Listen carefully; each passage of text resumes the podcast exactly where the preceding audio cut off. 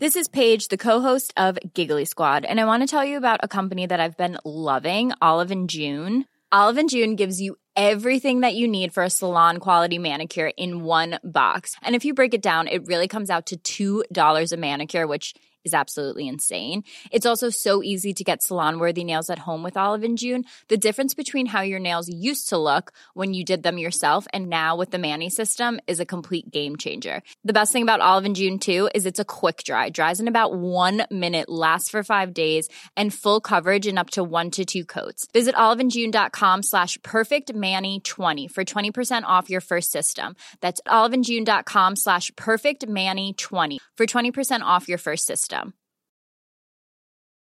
Life is full of what ifs. Some awesome, like what if AI could fold your laundry? And some, well, less awesome, like what if you have unexpected medical costs? United Healthcare can help get you covered with Health Protector Guard fixed indemnity insurance plans. They supplement your primary plan to help you manage out of pocket costs. No deductibles, no enrollment periods, and especially no more what ifs. Visit uh1.com to find the Health Protector Guard plan for you. Many of us have those stubborn pounds that seem impossible to lose, no matter how good we eat or how hard we work out. My solution is PlushCare.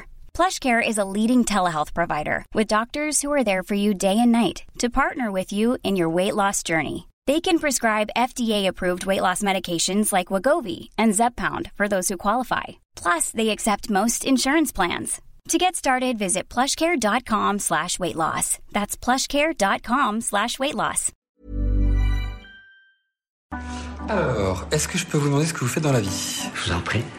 Aujourd'hui, c'est à moi de vous le dire. Au commencement était l'action. Continuez à inventer. Je sais pas ce qui vous attend, je sais pas ce qui va se passer, mais on peut pas tout piloter. Vivez-le à fond. Je suis Sarah Crosetti et vous écoutez La Bascule. Ici, on s'invite dans l'intimité d'hommes et de femmes au parcours inspirant et singulier. On questionne l'art et la manière dont ils habitent le monde, le remettent en question et le redessinent à leur façon. On discute de ce qui les fait vibrer, des moments clés de leur existence où ils ont basculé vers d'autres horizons que ceux vers lesquels on les avait orientés jusque-là. Écoutez leurs témoignages, écoutez-les redessiner le monde, en espérant que cela vous donne à votre tour l'envie de basculer vers de nouveaux horizons. Il n'y a rien de plus naturel que de se sentir euh, mal à l'aise dans un système qui est toxique, quoi. C'est l'inverse qui, qui serait surprenant. Donc, euh, si, on, si on est paumé, ça veut dire qu'on est sensible à ça. Et ça veut dire qu'on est quelqu'un de bien, en fait, tout simplement. On a, euh, on porte en nous les, bonnes valeurs, les vraies valeurs qui peuvent nous sauver, peuvent refaire les, les bases d'une société plus juste et plus heureuse. Aujourd'hui, c'est avec une émotion certaine que je rencontre Pedro Correa, ancien ingénieur cadre d'une grande banque française, devenu photographe puis auteur et conférencier. J'ai découvert Pedro l'année dernière en lisant son livre intitulé Matin clair, Lettre à tous ceux qui veulent changer de vie, dans lequel il raconte sa bascule. Alors que Pedro voit mourir son père sous ses yeux à l'âge de 29 ans, c'est l'occasion d'une remise en question totale de son existence. Il est l'un des moteurs de ma bascule personnelle, tant son discours m'a touché à l'époque. Ensemble, on discute de ce qu'il appelle l'aïkido professionnel ou l'art d'utiliser les forces du système pour en sortir, de sa vision de la vie, des faux besoins ou encore de l'importance de se faire accompagner dans son processus de bascule. Je vous souhaite une bonne écoute et j'espère que ces mots vous toucheront autant qu'ils m'ont porté ces derniers mois. Bonjour Sarah, euh, je m'appelle Pedro Correa, j'ai 43 ans. J'ai deux enfants. Je, suis né en Espagne, mais je suis arrivé en Belgique euh, quand j'avais 14 ans. Mon père euh, euh, nous faisait pas mal déménager parce qu'il il aimait, enfin, il était prof de littérature espagnole et française, et donc il aimait enseigner l'espagnol à l'étranger et à la fois nous faire découvrir le français en France. Donc, on a habité en France d'abord, à Avignon, puis on est retourné en Espagne. Et à 14 ans, il il est devenu prof à l'école européenne de Bruxelles, et donc euh, c'est comme ça que je suis arrivé ici. Et, euh, j'y suis resté parce que j'ai euh, commencé des, des études en polytech. donc juste entre parenthèses, ma mère est, artiste, peintre, sculpteur, sculptrice. Et moi, je dessinais beaucoup, je peignais, j'écrivais beaucoup. Et pourtant, c'est vers des études d'ingénieur de Polytech que, que mon père m'a invité, m'a, je vais pas dire m'a poussé parce que à 18 ans, on est quand même majeur, on, peut dire, euh, on peut dire non, mais bon, à, la fois, c'est un âge où, on fait confiance plutôt que de, enfin, on fait confiance et à la fois, on ne sait pas très bien euh, de, quoi est faite la vie, de quoi la vie est faite et de, de quoi est faite la, la carrière professionnelle. Donc, on fait confiance, on, on se laisse un peu faire. Et pourtant, ton père n'était pas forcément dans ce milieu, en fait. Non, il n'était pas dans ce milieu, mais euh, il était quand même dans, dans ce côté d'ambition de, de, d'ascenseur social. Donc pour lui, euh, comme beaucoup de parents, hein, de, façon euh, très légitime et, partant d'un très bon sentiment, il, il m'a poussé quand même à faire les études les plus prestigieuses qui soient à ce moment-là, quoi. Donc lui, euh, lui venant d'un milieu très modeste en Espagne, euh, fils de maçon euh, d'une région assez aride de l'Espagne, ayant été capable de, par les études, ayant été capable de, s'extirper de, cette condition défavorisée, mais pour lui c'était un peu, c'est un peu la carte Monopoly, l'éducation de, bah, de, ça, d'arriver à une meilleure vie et lui qui avait réussi à, faire, euh, à, atteindre une meilleure vie que ce qu'il avait en faisant des sacrifices, en faisant des études qui étaient à l'époque euh, celles qui étaient très dures pour cette région-là. Enfin, dures, mais peut-être pas, mais en tout cas pour ce milieu-là, c'était quand même des études très difficiles à accéder. Mais il, s'est dit qu'il ferait la même chose avec moi, de, me demander de faire les études qui ont le auxquelles on peut le plus difficilement accéder, les plus, euh, les plus difficiles, les plus prestigieuses, euh, tout ça. Et, pas forcément, du coup, celles que moi j'avais envie de faire ou celles que, pour lesquelles moi j'avais montré des, des, prédispositions ou une vocation quelconque. Euh, et voilà, ça arrive, je pense, très régulièrement. je suis pas le seul à, avoir ce genre d'expérience. Mais en même temps, tu dis 18 ans, tu es, majeur, mais en même temps, c'est hyper jeune. Franchement, je qu'il y a plein de gens qui ont des difficultés à choisir la plupart des gens ne savent pas ce qu'ils veulent faire à 18 ans. Non, clairement pas. Euh, et, moi, comme, comme tous les autres, j'étais, euh, voilà, je sais pas du tout, euh, je savais pas du tout ce que je voulais faire, ce que je pouvais faire, quelles, sont les options, tu vois. Tu, tu te laisses, tu te laisses un peu porter par les profs, les, comment on appelle ça, les éducateurs d'orientation, les, parents d'amis, qui ont en fait tous le même message.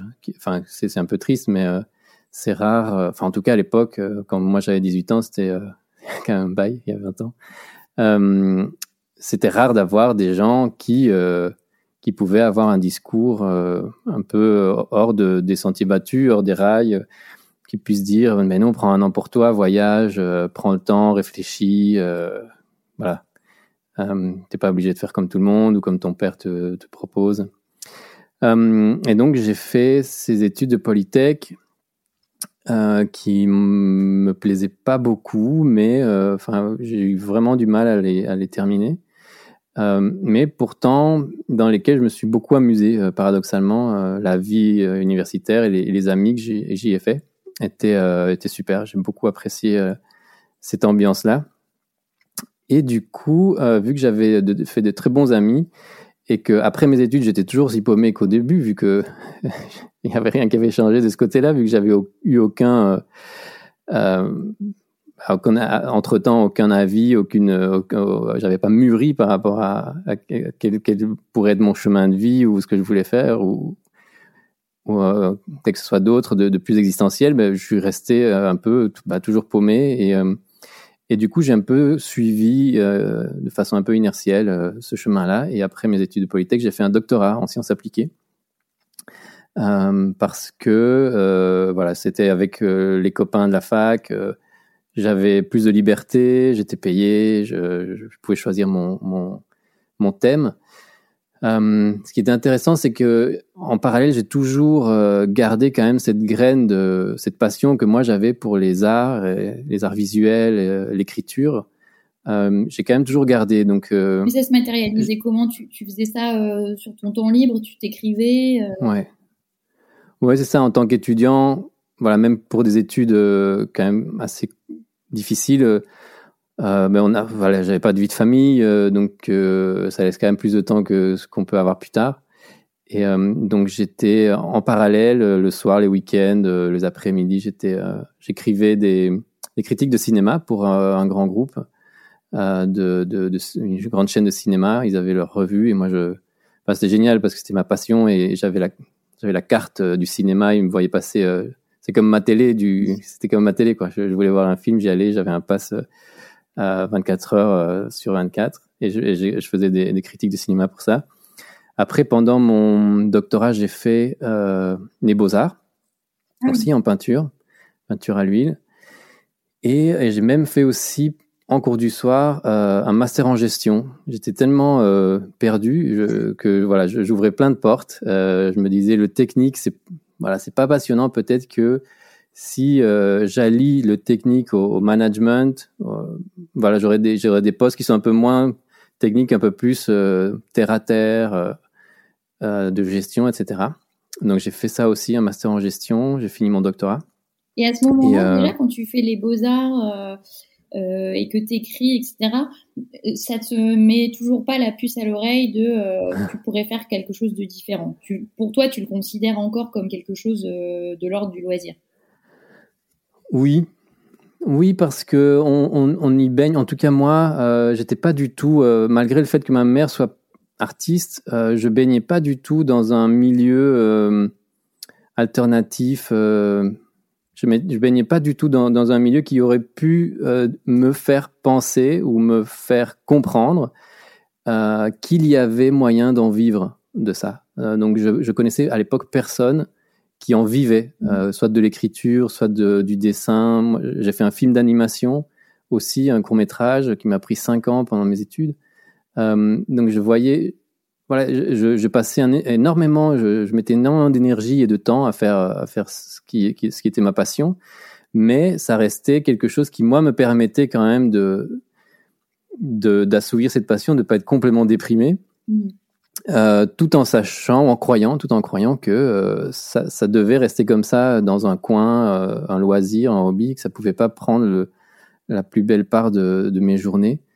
et c'est voilà. Après, je, je, me suis marié avec une femme qui pensait la même chose, hein, qui était elle aussi cadre, qui est devenue cadre supérieur. Et, et, pour elle, comme pour moi, et comme pour mes amis, voilà, on vivait tous dans une sphère où on travaillait tous dans des jobs plus ou moins bien rémunérés, qui étaient pas forcément notre passion, on n'était pas forcément heureux. Euh, mais euh, excuse-moi de te couper. Après ton doctorat, du coup, tu, es, tu as travaillé dans une euh, dans une entreprise? Ouais, après mon doctorat. Donc mon doctorat était déjà euh, jumelé à, une entreprise. Ouais. C'est ça que, enfin, j'essayais quand même malgré tout, et c'est ça qui m'aidait à moi me dire que je tirais quand même mon épingle du jeu c'est que euh, j'arrivais quand même à faire des espèces de compromis entre cette voie-là toute tracée et ce, que, ce qui moi me plaisait. Donc mon doctorat, par exemple, je l'ai fait en collaboration avec une boîte de jeux vidéo. Et, et j'étais euh, chargé de, de l'algorithmique euh, pour... C'était des jeux de vidéo pour des musées, pour des, des parcs d'attractions, des trucs un peu avancés technologiquement. Donc je faisais algorithmique pour faire des, gestes, comprendre les gestes des, joueurs. Euh, et donc c'était un environnement qui, restait euh, très créatif malgré le fait que ce soit technique. Et donc j'arrivais quand même toujours à essayer de, me rapprocher de, ce que moi j'aimais bien. Et puis finalement, oui, ça me tiraillait tout le temps, c'est clair, parce que je me rappelle, j'étais dans cette boîte euh, et il y avait la, salle des programmeurs, des ingénieurs, et puis il y avait la salle des, des designers, des, des graphistes. Et moi, je passais tout mon temps chez les graphistes, alors que c'était pas du tout mon job, et ça énervait un peu les, supérieurs. Et euh, jusqu'au jour où un, jour on m'a dit mais est-ce que tu veux vraiment, euh, enfin si tu veux, il y a un poste de graphiste, tu peux le prendre. Euh, moi j'avais fait un, court métrage d'animation, donc j'avais les compétences. Ils me disent mais si tu veux, prends-le. sache juste que le, salaire il est divisé par deux quoi, par rapport à ce que gagne un ingénieur. Et donc là, je me suis rendu compte de un, de, de cette énorme injustice. Je sais pas d'où elle vient. Enfin, si je sais d'où elle vient, on peut en, parler si tu veux. Euh, et de deux, ça m'a ça m'a refroidi. Donc j'ai dit euh, ok, non, j'ai voilà, j'ai mis euh, la priorité, j'ai mis l'argent en priorité de, de, ce qui était ma passion. Donc tout ça pour dire qu'en effet, ce tiraillement, il était toujours là, mais la vie, la société, les avis externes prenaient toujours le dessus par rapport à ce qui était, à ce qui aurait dû être mes, mes vraies priorités. Et j'allais dire, qu'est-ce qui primait à ce moment-là? C'était c'était d'abord ton besoin de sécurité matérialisé par l'argent, ton besoin de reconnaissance, ton, tu vois, ton besoin d'ambition. Qu'est-ce qui te drivait à, à ce moment-là? Mais c'est tout ça. Euh, ce que moi j'ai pu après, par la suite, en faisant euh, depuis dix ans une, euh, une révolution intérieure et une analyse de tout ça, euh, j'ai divisé ça entre les voies extérieures et les voies intérieures. Et, euh, on retrouve tout ce que tu viens de dire dans les voies intérieures, qui sont les voies de ma lignée. Euh, ce sont celles de mon père, celles de mon grand-père, euh, d'excellence, de compétition, d'ascenseur social euh, et donc de, sécurité matérielle. Euh, et puis tu as les voies extérieures qui sont celles de la société qui disent exactement la même chose.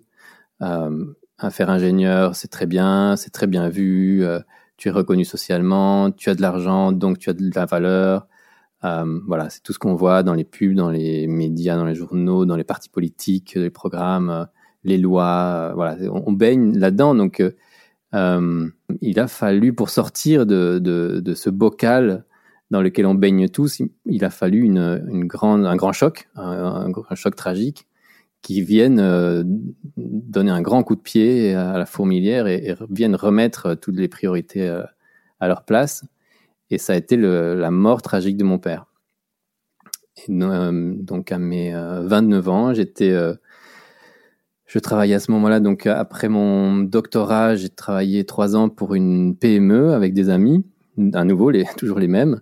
Euh, on, a monté ça, c'était une PME qui à la base était assez excitante parce qu'à nouveau, ça, rejoignait euh, mes passions, une de mes passions qui était le cinéma.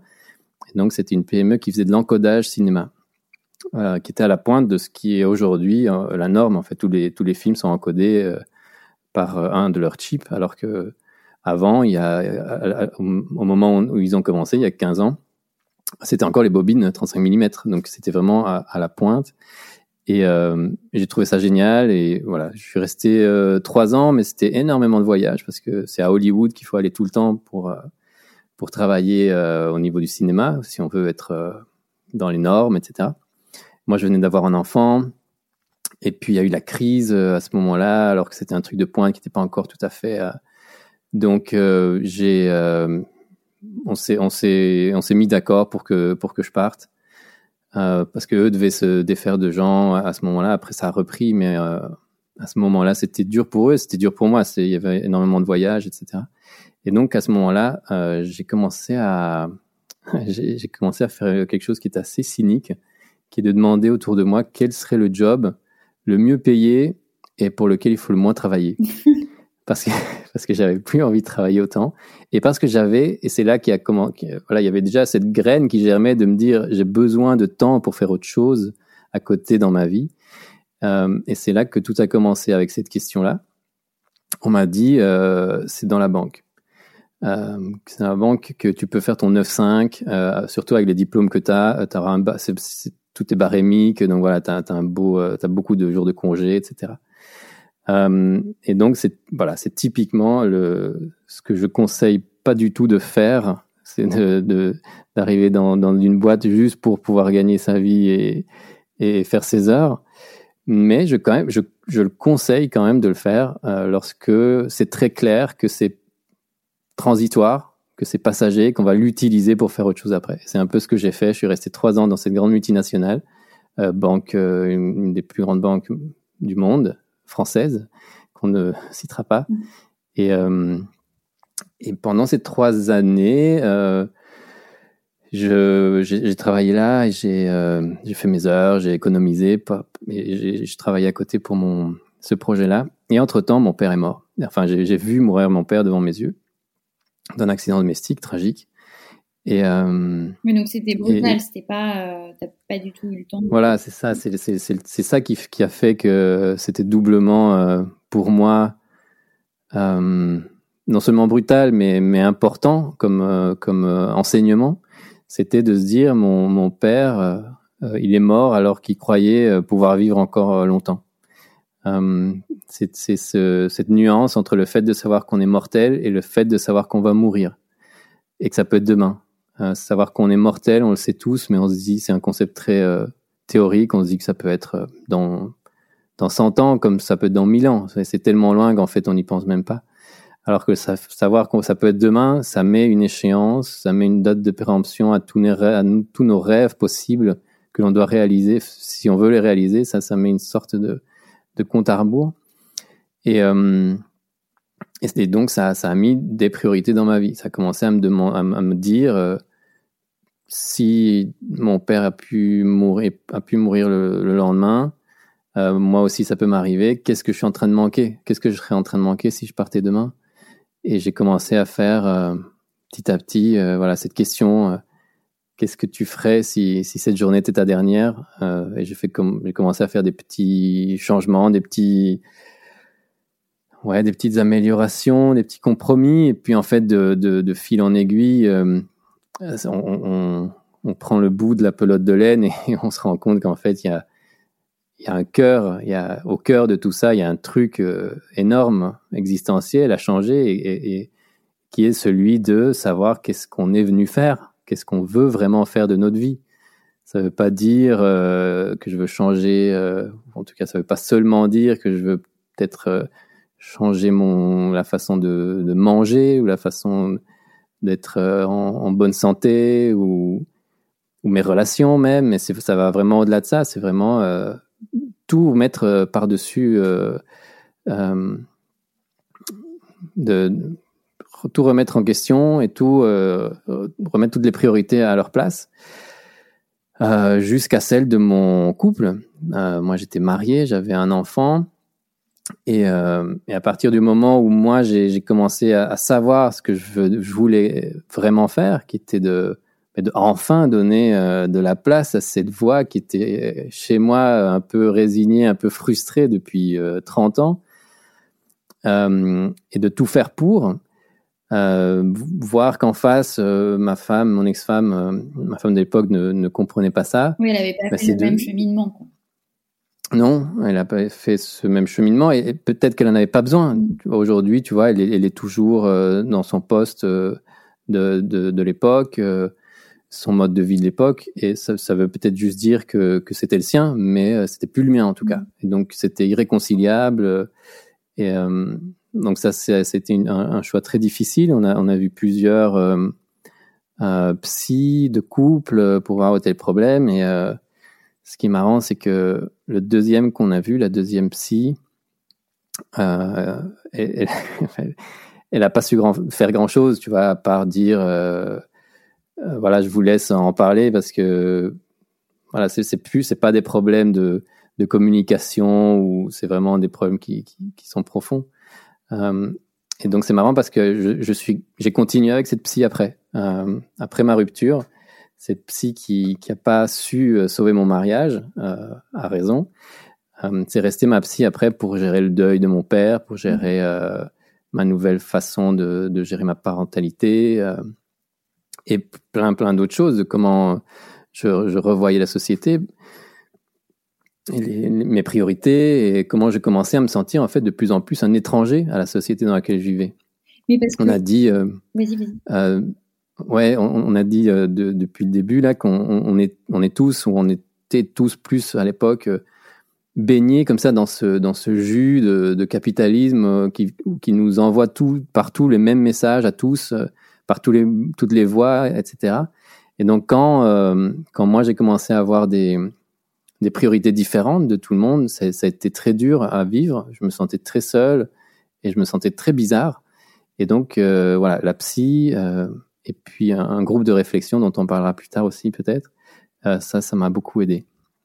Oui, parce que j'allais, j'allais dire, je voulais revenir un peu parce que tu es passé rapidement sur ton passage euh, parce que du coup, il y, a la, il y a la mort de ton père et toi, après, tu es toujours dans cette banque multinationale et donc tu dis, ouais, j'ai commencé à faire des compromis, etc. Mais concrètement, euh, comment tu as fait un peu ce cheminement? Parce que là, là c'est vrai que après tout ce que tu dis, on comprend que finalement, tu as complètement euh, changé de façon de penser, etc. Mais euh, j'imagine que ça, ça a été quand même assez progressif et comment mmh. ça s'est passé, même dans ton travail. est-ce que est-ce que tu as fait une... Je crois que c'est Mike qui parlait de la stratégie des petits pas. Est-ce que tu as fait quelque chose qui ressemble un peu à ça ou alors ça a été vraiment très brutal et tu t'as mis une rupture Tu vois, c'était un peu, un peu sur quoi je voulais revenir? Ouais. Euh, ouais, absolument. Ça, ça, a été très, euh, ça a été très lent. Euh, ça, c'est important. Euh, J'aime bien souligner le fait que ça, prend du temps c'est très lent, surtout lorsque ce sont des changements aussi, euh, forts par rapport à, une vie euh, qui, est, déjà bien euh, sur les rails, qui est déjà bien avancée sur une carrière, etc., avec un mariage. Faire un changement aussi radical, pour moi, c'est très. Enfin, mon conseil, en tout cas, c'est de vraiment y aller petit à petit je, parle beaucoup, en effet, moi aussi, de cette théorie des petits pas, de faire un pas après l'autre. Euh, c'est important que, voilà, parce qu'on a parlé pas mal de, mon cas, de, ce revirement dans, dans, euh, des interviews ou, des, magazines. Et à chaque fois, j'essaie vraiment de, souligner le fait que c'est pas du tout je veux pas du tout que ce soit utilisé comme euh, une success story, tu vois, mm. euh, comme euh, une success story néolibérale. Le gars, il venait de ses ancêtres d'un d'une zone très pauvre et regardez-le maintenant, il fait des, des, expositions à New York. donc pas du tout, c'est pas du tout quelque chose. Déjà pour moi, c'est le succès, c'est pas ça. Le succès, il est pas lié ni, à l'argent ni à la condition sociale. Le succès, c'est lorsque tu arrives à vraiment vivre pleinement euh, de, cette voix intérieure que moi j'avais, euh, qu'on a tous, mais dont, dont, on a parlé ici, qui était chez moi euh, depuis tout petit et que j'avais renié ou en tout cas relégué dans un second plan depuis super longtemps. et aussi quelque chose qui est très lent. Donc entre le moment où mon père meurt et le moment où moi je vis de, de, mon art, il se passe, je crois que c'est euh, euh, au, au moins 5 ans. Donc, euh, j'étais pas encore à la banque quand il est mort.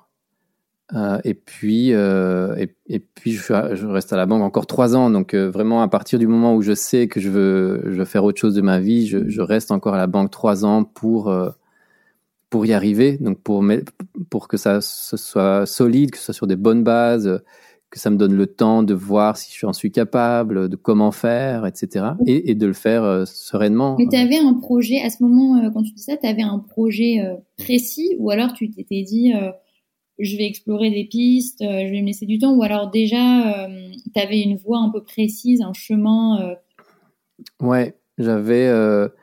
Donc moi, ce qui est marrant, c'est que j'aurais pu faire plein de choses. Je, jouais, enfin, j'adore la musique aussi. J'ai fait l'académie en, piano, j'avais un groupe. Euh, donc j'avais plein de possibilités devant moi. J'adorais écrire, euh, faire de la musique, euh, le cinéma, la photo, la peinture. Donc à un moment donné, je me suis dit ok, je vais je vais pas prendre celui qui me plaît le plus. Je vais prendre celui qui que je trouve le que je trouve où je suis le, le meilleur et, et qui me plaît quand même quoi. Donc parmi toutes ces passions là, laquelle serait la plus la plus vivable, quoi, la, plus viable? Mm. Et donc j'ai choisi la photo. Euh, je me suis dit, je vais arrêter de, de faire tout à la fois. Je vais me concentrer sur un truc qui me passionne et je vais devenir bon là-dedans. Et donc mon projet, quand je disais euh, que j'avais cherché euh, un, job à la, à la banque euh, qui me laissait le temps, à ce moment-là déjà, c'était pour devenir photographe. Et donc depuis que je suis rentré à la banque, le soir, les week-ends et, les vacances, je j'avais beaucoup voyagé, comme je disais avant, donc j'avais fait beaucoup de photos à l'étranger. Euh, j'ai commencé à avoir un, un thème euh, récurrent qui, qui, devait, qui devenait cohérent. J'ai commencé à faire mon site. J'ai commencé à, à, parler à des galeries pour voir euh, comment ça marche le marché de l'art, comme, comme n'importe quel euh, auto-entrepreneur en fait. Mmh. J'ai commencé à moi-même vouloir lancer mon, mon truc, tout, en, tout en, en travaillant à, à, cette banque. Et alors, dans la théorie des petits pas, pour moi, le premier petit pas, mais qui a été, euh, voilà, pas si petit que ça, mais en tout cas qui a été vraiment fondamental pour moi, c'est de demander à la banque un temps partiel. De dire, euh, voilà, j'aimerais travailler moins, j'aimerais travailler euh, quatre jours, quatre jours par semaine au lieu de cinq. Ce qui me laissait encore plus de temps et ce qui était très mal vu. donc il y avait une espèce de pression sociale d'entreprise pour ce genre de, de poste que moi j'avais, de, de, cadre supérieur, de chef de projet, d'un gros projet comme ça. Euh, c'était pas très bien vu, mais voilà, il y a un moment donné où les priorités, comme je disais, elles sont remises à leur place et, et la priorité de comment est-ce que me regardent mes supérieurs hiérarchiques ou comment est-ce que me regardent mes collègues était bien en dessous de euh, où se trouve ma boussole intérieure. Donc je me suis dit, euh, voilà, peut-être que je vais perdre euh, des amis au sein de de, mon travail, peut-être que je vais faire une moins bonne carrière, mais comme la, notion de carrière n'avait plus de sens à mes yeux. Et, comme euh, je me disais que si, si, ces amis ne me regardent plus comme avant, c'est que c'est pas des vrais amis.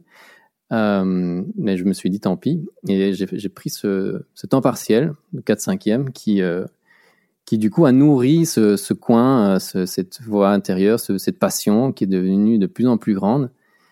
Et là, ça fait boule de neige. Au plus j'avais du temps, au plus je devenais bon, au plus j'avais des bons retours, au plus ça prenait de l'importance. Et puis, il y a un moment où ça devient schizophrène. Euh, un week-end, je passe le week-end à faire euh, une exposition où je vends mes œuvres. Et puis, le lundi, je suis en cravate pour faire des PowerPoint. Et ça devient vraiment plus, plus tout à fait gérable parce que on se demande qui on est. Tu vois, je regarde dans la glace et je me demande est-ce que je suis ce mec en cravate ou est-ce que je suis ce gars qui, qui vend ses photos. Euh, euh, et donc, il y a un moment où j'ai essayé de, à nouveau euh, de demander un, temps supplémentaire partiel, donc à mi-temps. Et là, ça s'est passé encore moins bien. C'est fou que ça ait été ah, accepté quand même. Mais ça, c'est une loi belge, en fait. Donc ça, j'ai eu la chance, et ça, je le répète souvent, et à nouveau, voilà, c'est ce que moi j'appelle l'aïkido, euh, l'aïkido de transition ou l'aïkido militant. Tu vois, ce, ce, cet art martial qui utilise la force de l'adversaire pour le vaincre. Et donc moi je vois le système actuel comme un énorme adversaire. On peut pas du tout le, vaincre euh, à, main nue euh, comme ça en, fonçant dessus. Par contre, on peut utiliser tout ce qui peut nous servir pour faire notre propre projet. Et donc pour moi, utiliser ce job très bien payé, avec beaucoup de temps libre pour faire mon projet à côté, c'est de l'aïkido. Euh, utiliser les lois qui étaient les lois belges, qui, sont toujours en vigueur aujourd'hui, parce que j'avais un enfant en bas âge. Euh, on ne peut pas me refuser d'utiliser un temps partiel parce que euh, je, je peux l'utiliser pour m'occuper de lui, ce qui était le cas vu que j'étais en, garde alternée. J'étais tout seul à élever mon fils à, à mi-temps. Donc ça aussi, c'est de l'aïkido. C'est j'utilise tout ce qui euh, m'est offert dans le système pour imaginer un autre type de système. Plus tard, j'ai utilisé le chômage, qui est très très fort stigmatisé, très très fort découragé. Je l'ai utilisé quand même pendant un an et demi pour continuer à, à utiliser ce, à créer ce projet qui est le mien.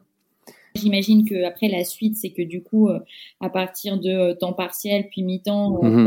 ouais, ça c'est l'effet boule de neige. Ouais, t'as basculé finalement. Donc il y a le temps partiel 4 5 e puis mi-temps, et puis à ce moment-là, on me dit, écoute, euh, t'es plus là quoi.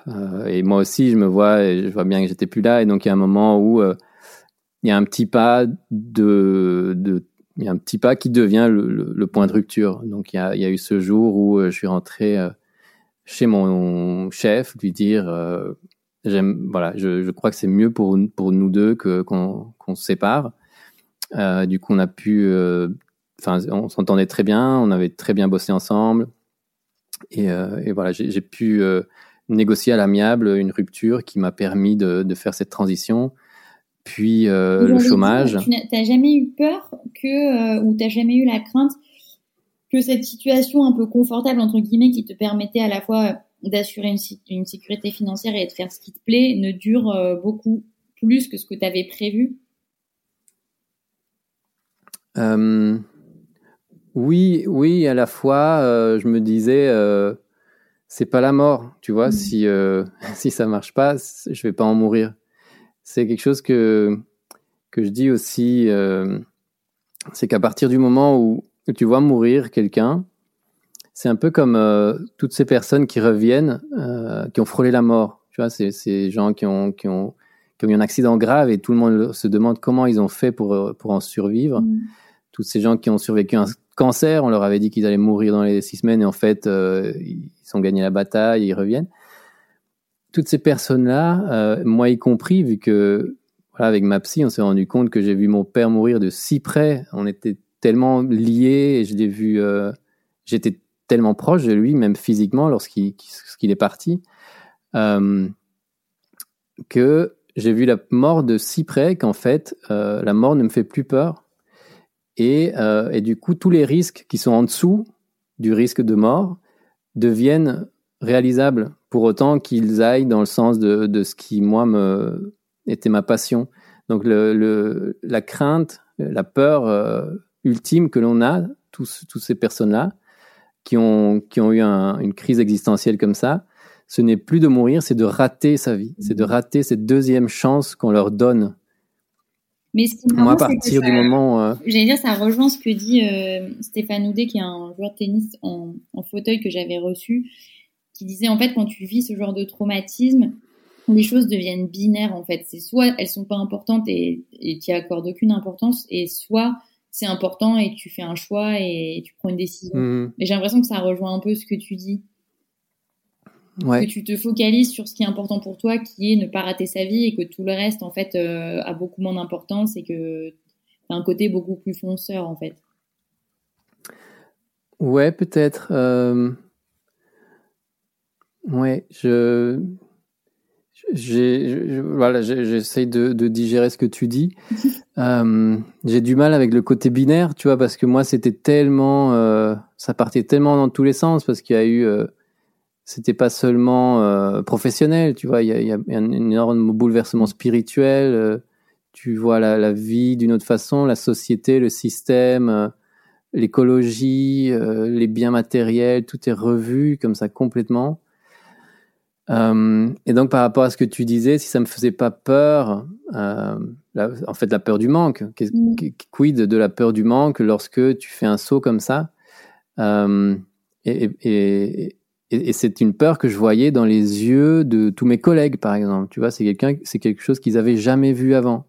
Un gars qui a une carrière comme ça promise, brillante, qui pourrait finir sa vie hyper pépère avoir une retraite dorée euh, et qui en fait décide de pas du tout suivre ça et sortir. Mais c'était un truc euh, dans, dans leurs yeux, je voyais de la panique pour moi euh, et je me disais mais c'était vraiment de l'ordre de, euh, de, ils avaient ils avaient peur pour ma survie quoi. Moi qui étais bardé de diplômes, de d'expérience, c'est comme si j'allais me retrouver dans la rue, comme si c'était possible que que j'en meure alors qu'en fait, euh, c'est juste un risque que tu prends pendant quelques mois, voire quelques années. Moi, j'avais économisé, j'avais euh, et, mes diplômes, ils n'allaient pas disparaître, mon expérience n'allait pas disparaître. Donc, au pire, euh, je revenais là ou ailleurs. donc, il n'y a pas du tout, voilà, c'est ce concept de la peur, c'est quelque chose que que j'ai énormément travaillé, énormément réfléchi. Et, et, et, c'était plus une peur pour moi. Enfin, moi qui ai vécu la peur de si près, partir d'une banque, à côté de ça, c'est rien, quoi, mm. tu vois. Donc, euh, c'est pas du tout du même ordre. Ces peurs-là, je les avais, c'est sûr. Hein. Euh, elles étaient ancrées en moi. Euh, mon, mon grand-père a fait la guerre civile en Espagne, donc euh, il y avait une peur du manque immense. Ils avaient vraiment eu du mal à manger, quoi. Enfin, comme tout le monde pendant une guerre. Mon père avait vécu pendant cette période-là aussi, donc il savait. Et il savait ce que c'est le manque et c'est pour ça qu'il m'a toujours poussé à, à, avoir des postes et des, des diplômes qui pouvaient me, me prémunir face à, tous ces dangers. Donc forcément, c'est une peur que, qui est emmagasinée en moi et qui pour moi fait partie de ces peurs euh, qui sont liées aux voies intérieures. C'est une peur qui est véhiculée par euh, la lignée, par la, famille, par le transgénérationnel. Et, euh, et donc forcément, oui, c'était là. Donc c'est aussi quelque chose que j'ai dû travailler avec ma psy, travailler avec des gens qui travaillent sur le transgénérationnel, la psychogénéalogie, euh, pour essayer de voir euh, toutes ces peurs, lesquelles nous appartiennent vraiment et lesquelles sont vraiment légitimes et lesquelles euh, sont utiles, Tu vois, parce que par, rapport à toutes ces peurs, il y a celles qui ne nous appartiennent pas, comme celle de mes collègues là, qui me disaient mais j'ai peur, j'ai peur pour toi. Ben ok, mais ça c'est ta, ta peur à toi. Tu connais pas le, le, travail que moi j'ai fait pour mener à bien ce projet, s'il si, est viable ou pas. Donc c'est, c'est tu, tu me mesures par rapport à tes peurs à toi. Donc ça, je vais te laisser euh, ces peurs là. Euh, celles de mes parents et de mes grands-parents, je vais les laisser à eux aussi, celles de, du peur du manque, parce que moi j'ai toujours vécu dans un milieu qui n'était pas celui de la guerre, qui n'était pas celui du manque, euh, que je, je, vis dans une société aujourd'hui qui a des filets, qui a, qui a le chômage, qui a voilà, j'ai une famille qui peut m'accueillir, qui est pas, c'est pas une famille qui est riche, mais voilà, euh, qui peut ne, serait-ce que m'accueillir chez elle, quoi. Je, je serai jamais à la rue, euh, des choses comme ça. Et puis il y a des peurs qui sont légitimes. Oui, il y a, il y a cette peur de de me dire est-ce que mon mon projet va être viable? Ça, oui, ça c'est une peur qui est, qui est légitime et c'est pour ça que j'ai mis trois ans avant de, de faire le pas. J'ai tout calculé, j'ai essayé que ça marche, j'ai fait des expos, j'ai attendu des retours, j'ai attendu des validations de, des pairs, etc. Il y a une approche qui est assez rationnelle dans ton cheminement, ouais. en fait. Ouais, ouais. Euh, je, ouais j'étais pas ingénieur pour rien. Mmh. Donc je dis que après la mort de mon père, euh, je suis devenu beaucoup moins rationnel et il y a vraiment un côté beaucoup plus euh, intuitif et, euh, et, reconnecté à moi-même qui est apparu, qui n'était pas là avant, mais le rationnel restait quand même. Et donc il y, a, vraiment eu cet équilibre que j'ai réussi à trouver entre les deux.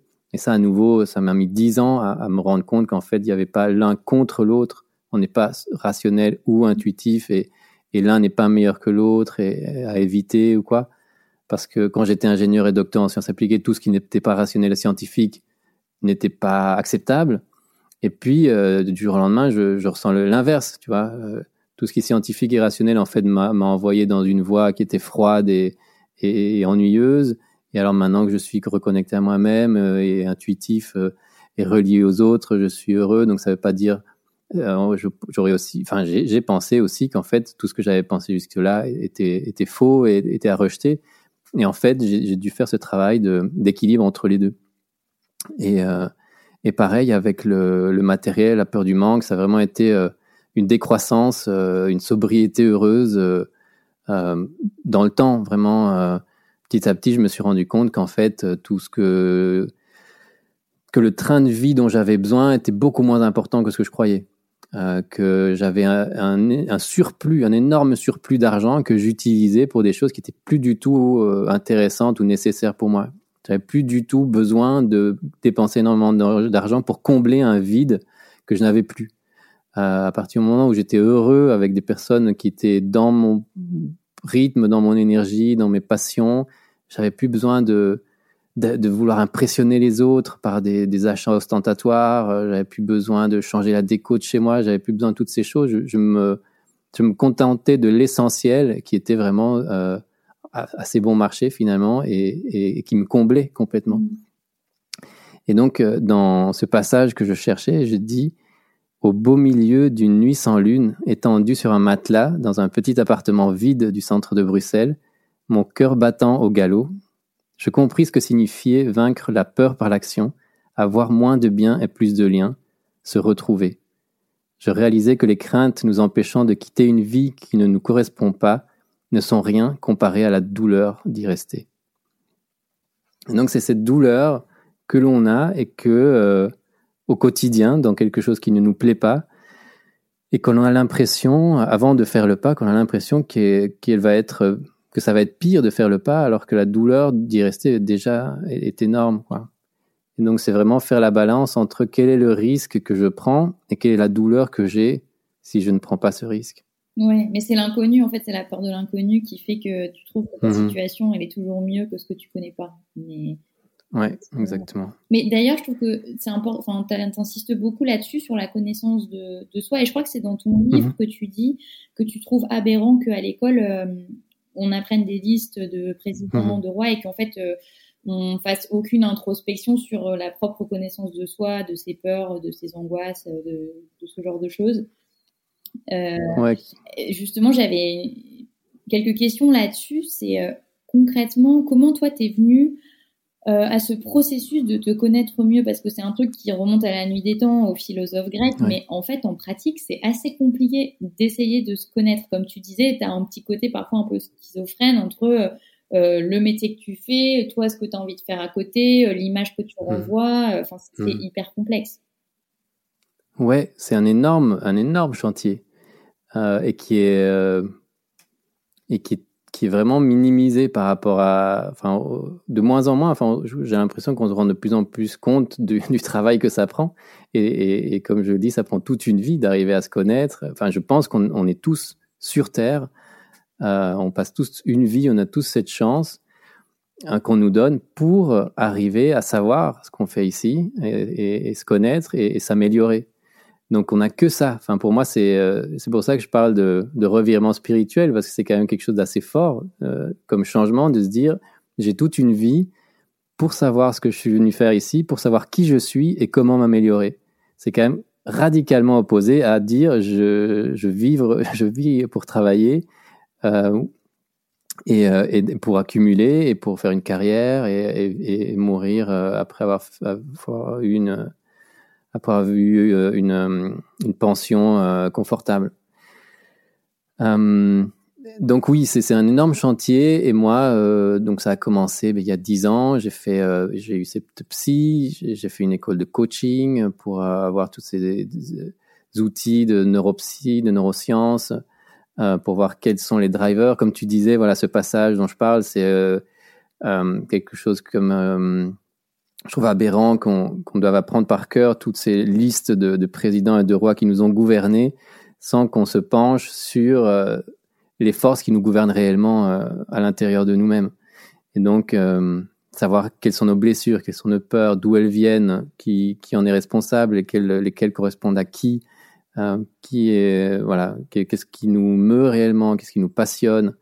et je pense qu'il y a il y a aujourd'hui euh, pléthore d'outils, de, personnes, d'ouvrages. Euh, aujourd'hui, les best-sellers, ça reste quand même beaucoup des, des livres de, développement personnel. Euh, il y en a souvent de très bons, donc ça, montre bien les coachs aussi. Il y a, il y a énormément de coachs.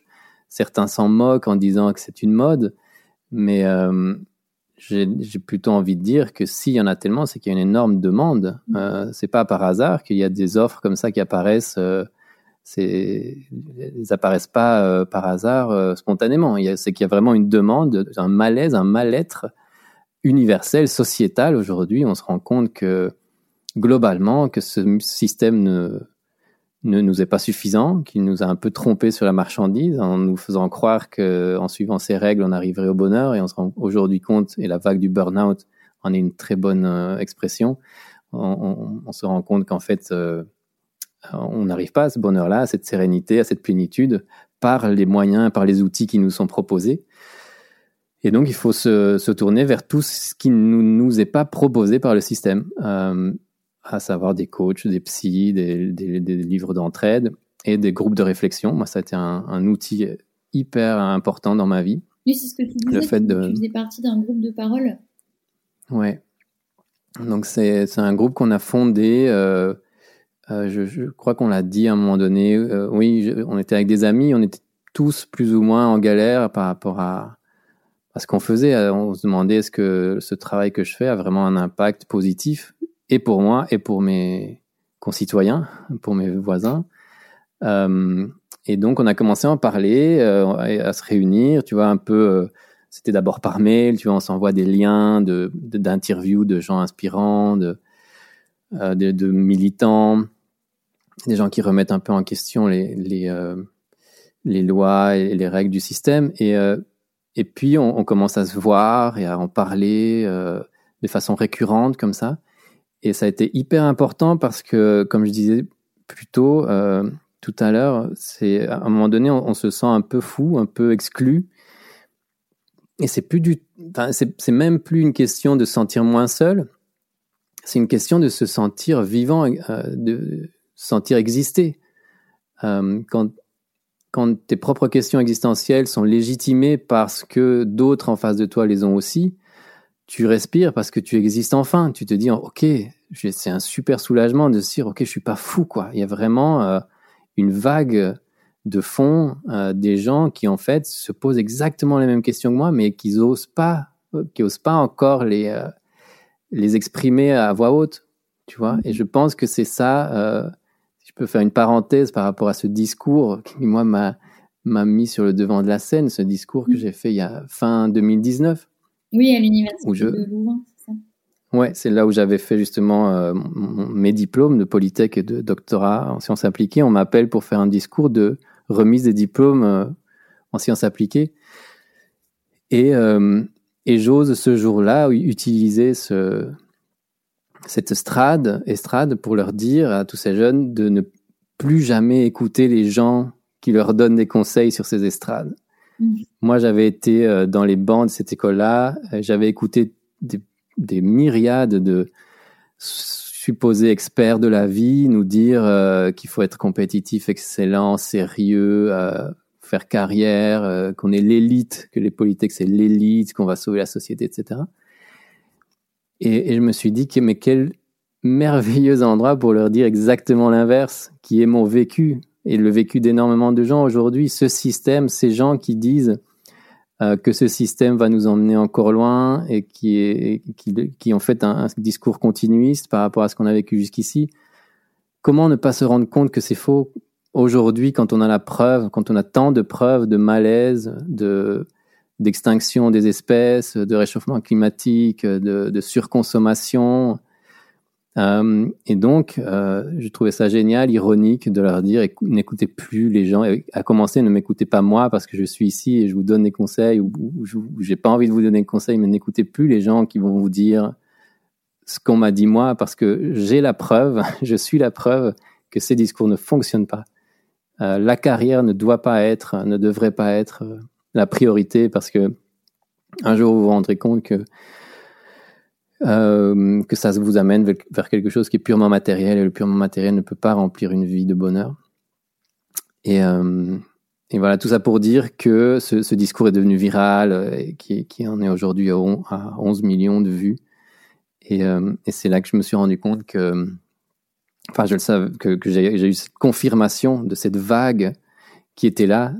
Et j'ai eu énormément de, de retours par rapport à ce discours de gens qui me disaient, mais c'est exactement ce que je pensais et je pensais être le seul et j'osais pas le dire.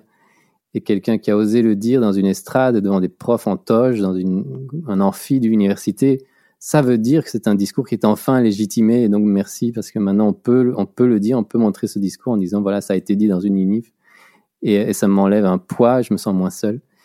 Et, euh, et ce qui est génial, c'est que moi aussi je me suis senti moins seul avec ces, ces, retours. Donc euh, c'est quelque chose qui depuis et, euh, et on en revient à ces à ces bascules de la vie, ma, vie, depuis que j'ai que j'ai décidé de ne plus suivre le chemin tout tracé euh, qui m'avait été imposé ou, qui m'avait été euh, dessiné, euh, ça n'a pas arrêté de, changer, tu vois.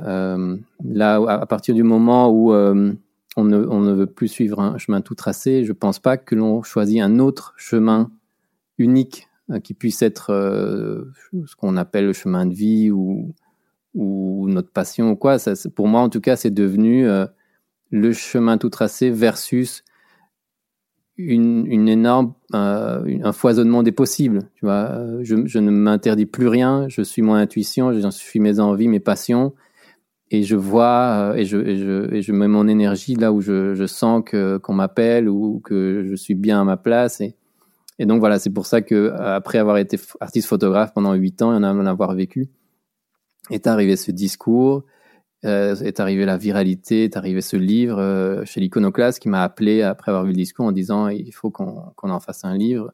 Je dis ça tombe bien, ça, faisait deux ans que j'étais en train de mmh. l'écrire.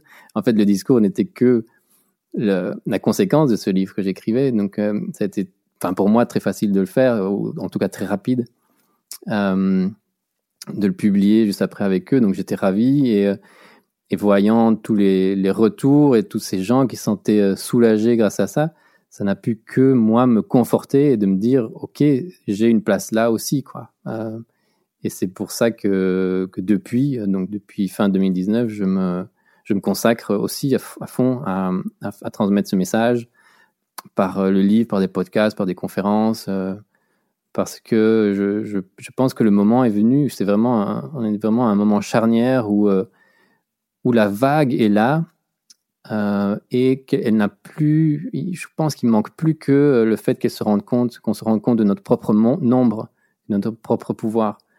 Euh, il y a eu très longtemps pendant, des générations et des générations, on a, vécu ou subi ce système néolibéral capitaliste où tout le monde était convaincu que c'était le meilleur des mondes. Et puis petit à petit est arrivée euh, cette vague de malaise euh, qui était minoritaire. Et maintenant, je, pense qu'on arrive à un point où on est majoritaire, mais on ne le sait pas encore. Il manque plus que le fait de le savoir pour vraiment faire basculer les choses vers quelque chose de beaucoup plus, vers un système beaucoup plus euh, respectueux de l'environnement, respectueux des, ressources, des ressources humaines, euh, et qui intègre vraiment toutes ces euh, valeurs qui n'ont jamais été dans l'ADN de, nos programmes politiques, de nos, de, de, nos valeurs euh, capitalistes, qui sont l'amour, la joie, le partage, l'entraide, la coopération, la bienveillance, l'empathie. Tu vois, c'est tous des termes qu'on n'entend jamais dans les pubs, jamais dans euh, dans les partis politiques. C'est un truc incroyable qu'on parle pas de tout ça, qui sont vraiment les trucs de base pour, pour rendre un peuple heureux, quoi au lieu de ça, on va nous mettre des termes anxiogènes euh, de compétition, de, de risque de, de, mort, de peur, de, euh, de protection. Euh, voilà. Donc, euh, moi, moi, je suis ravi de d'avoir endossé ce nouveau rôle de, de d'étincelle peut-être ou en tout cas d'encouragement de, de, cette nouvelle vague. Ouais. Ben oui, c'est ce que tu disais dans ton discours qu'on a plus besoin de gens rêveurs que, euh, et bienveillant que de gens euh, ambitieux, compétitifs. Mais qui n'est pas un hmm. message du tout sexy euh, et que effectivement personne ne véhicule aujourd'hui. Surtout les grands groupes à qui ça profite et, et les grandes institutions. Ouais, ça, depuis, euh, depuis que que je peux, que, voilà, que je suis dans ce milieu et que je commence à avoir des, un réseau de, dans, cette vague-là, ce que moi je l'appelle euh, la, vague de la relève, euh, je me rends compte quand même qu'on est beaucoup, quoi. Et, voilà, et tu en fais partie. Été dans beaucoup de podcasts qui, véhiculent ce message-là. Euh, et des, des, y a des personnalités publiques qui peuvent enfin parler, passer euh, dans les journaux avec un, un, message euh, un peu disruptif par rapport à, notre consommation, etc. Donc je pense que c'est pas encore, euh, voilà, on n'est pas encore au point où où ce message est, mainstream et, compris réellement par tous, à, com à commencer par nos décideurs politiques, mais on, s'en rapproche. Enfin, c'est déjà mille fois mieux qu'il y a dix ans. Ouais. J'ai une dernière question pour toi euh, qui a en partie répondu, euh, mais c'est plus un, une mise en mouvement, c'est d'avoir ton, ton conseil euh, ou tes conseils pour les gens qui, euh, qui, ont envie de basculer et qui sont en fait au début de leur cheminement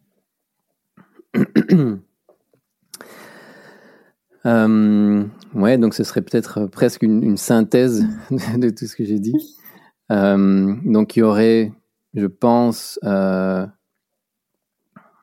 commencer par déjà, déjà au tout début, c'est de pas trop se de pas porter la double peine de la stigmatisation du système par rapport au fait d'être euh, d'être perdu, d'être euh, en malaise, euh, d'être paumé, euh, d'être en recherche, en quête de sens, de vraiment ne, pas porter la, la, double peine de de se dire qu'on est euh, qu'on est fou, comme je disais, qu'on est fou, qu'on est seul, qu'on n'est pas adapté, qu'on n'a pas fait assez d'efforts.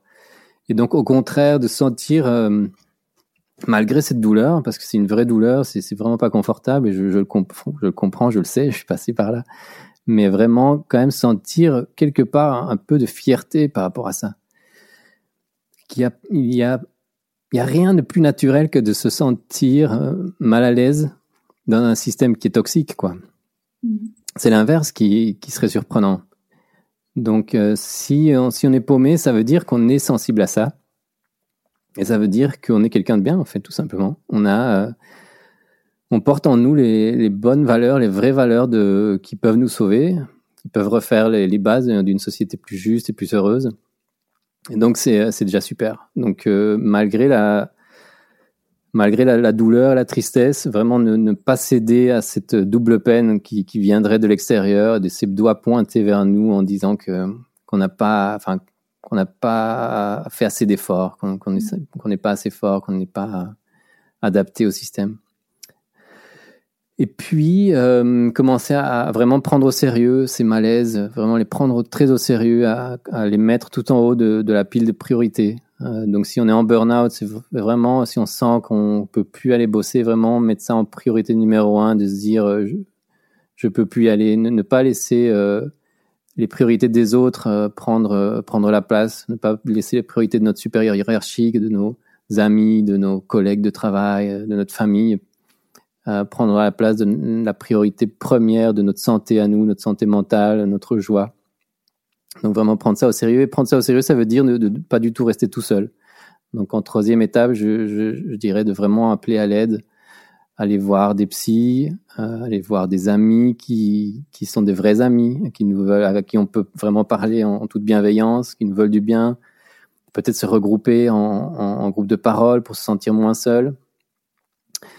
Euh, puis utiliser les, les, armes ou utiliser en tout cas les outils du système qui peuvent encore être utilisés pour, euh, pour notre propre bien. Donc ça peut être un salaire, euh, ça peut être euh, des jours de vacances, ça peut être ne, pas hésiter à, à demander ce, c'est si on est en, en, malaise vraiment physique ou mental, de, de, de demander des pauses de d'arrêt de, maladie, arrêt de travail, aller voir des médecins du travail, voire même utiliser le chômage, euh, vraiment utiliser toute la panoplie de d'outils à notre disposition pour alléger cette peine euh, et faciliter ce changement de transition. Euh, les petits pas aussi, donc vraiment faire ça petit à petit, faire un pas après l'autre, ne, pas se dire que qu'on peut changer comme ça toute une vie du jour au lendemain, c'est des trucs énormes à porter, à digérer. Euh, je dis souvent que, que cette vague de burn-out, c'est une vague de deuil, euh, et le deuil, c'est vraiment quelque chose qui, qui, prend du temps. On est en train de faire notre deuil au niveau sociétal de, de ce système. Euh, donc, euh, après, nous, après avoir fait toutes les étapes en, bons élèves, avoir suivi toutes les étapes qu'on nous dessinait et nous être rendu compte qu'au bout du compte, en fait, à la fin, la morale de l'histoire, c'est pas le bonheur. Il y a vraiment ce deuil de se dire, en fait, est-ce qu'on m'aurait, est-ce qu'on on m'aurait trompé sur la marchandise. C'est un, vrai deuil, c'est vraiment une grande tristesse de se rendre compte qu'en fait, on a passé énormément de temps à suivre les, conseils des autres et qu'en fait, c'était pas les bons, c'était pas les nôtres, c'était pas ceux qui nous correspondaient. Donc, les deuils, voilà, il y a, pas mal d'étapes à, franchir pour les digérer, pour, pour aller mieux. Et euh, quoi d'autre? Ouais, continuer à se connaître, euh, c'est vraiment un travail perpétuel. Et, euh, se, connaître, c'est écouter cette voix de, quelle est la passion, quel est le, quel est euh, ce, chemin existentiel qu'on a envie d'avoir, quel est le, le but, le, travail qu'on a envie de faire, quel est l'impact qu'on veut avoir autour de nous. Et donc après, voilà, il y y a, plein d'outils au niveau professionnel pour rechercher une nouvelle voie, sur des nouvelles euh, bases, euh, centrées sur des nouvelles bases où, la quête de sens euh, et la joie et le partage ont enfin une place. Là où avant on a peut-être fait euh, tout des, réunions avec des conseils d'orientation qui prenaient juste en compte nos, voilà, je sais pas, peut-être les capacités, le curriculum, les, les notes ou, ou les métiers qui, qui peuvent nous employer, qui peuvent ou qui peuvent nous nous donner le plus d'argent. Mais refaire tout ça de, de zéro, quoi, euh, en prenant d'autres euh, priorités, en remettant en question tout ce qu'on a fait jusque-là. Donc c'est long, c'est difficile, mais euh, mais c'est jamais. Euh, en tout cas, moi, je me suis toujours euh, un peu senti porté à la fois. Enfin, c'est très inconfortable et à la fois très excitant. Donc voilà, il y a, y a, des y a les deux, il y a des hauts et des bas, et parfois on est super excité parce que ça avance et parfois on a l'impression qu'on est perdu, qu'on est nulle part et qu'on fait du surplace. Donc voilà, il faut se préparer à avoir quelques années mouvementées devant soi et c'est pour ça que je dis que c'est vraiment super important d'être bien entouré, de, mm. de, de pouvoir s'accrocher, d'avoir un ancre euh, malgré la, la, la mer euh, agitée, d'avoir quand même des repères, des phares, des îles sur lesquelles on peut se reposer de temps en temps. Ouais. C'est une belle métaphore, mais il y a du boulot. Ouais. Merci. Mais ça prend toute une vie, donc euh, Ouais. c'est bien ça. Ça veut dire aussi que ça nous laisse du temps. Merci à Il n'y a pas d'urgence. Merci Sarah.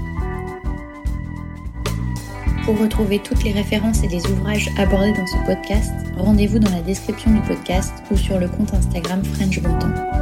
Et si vous avez aimé, n'hésitez pas à vous abonner, à laisser une petite étoile ou un mot doux sur Apple Podcast. À bientôt pour un nouvel épisode de La Bascule.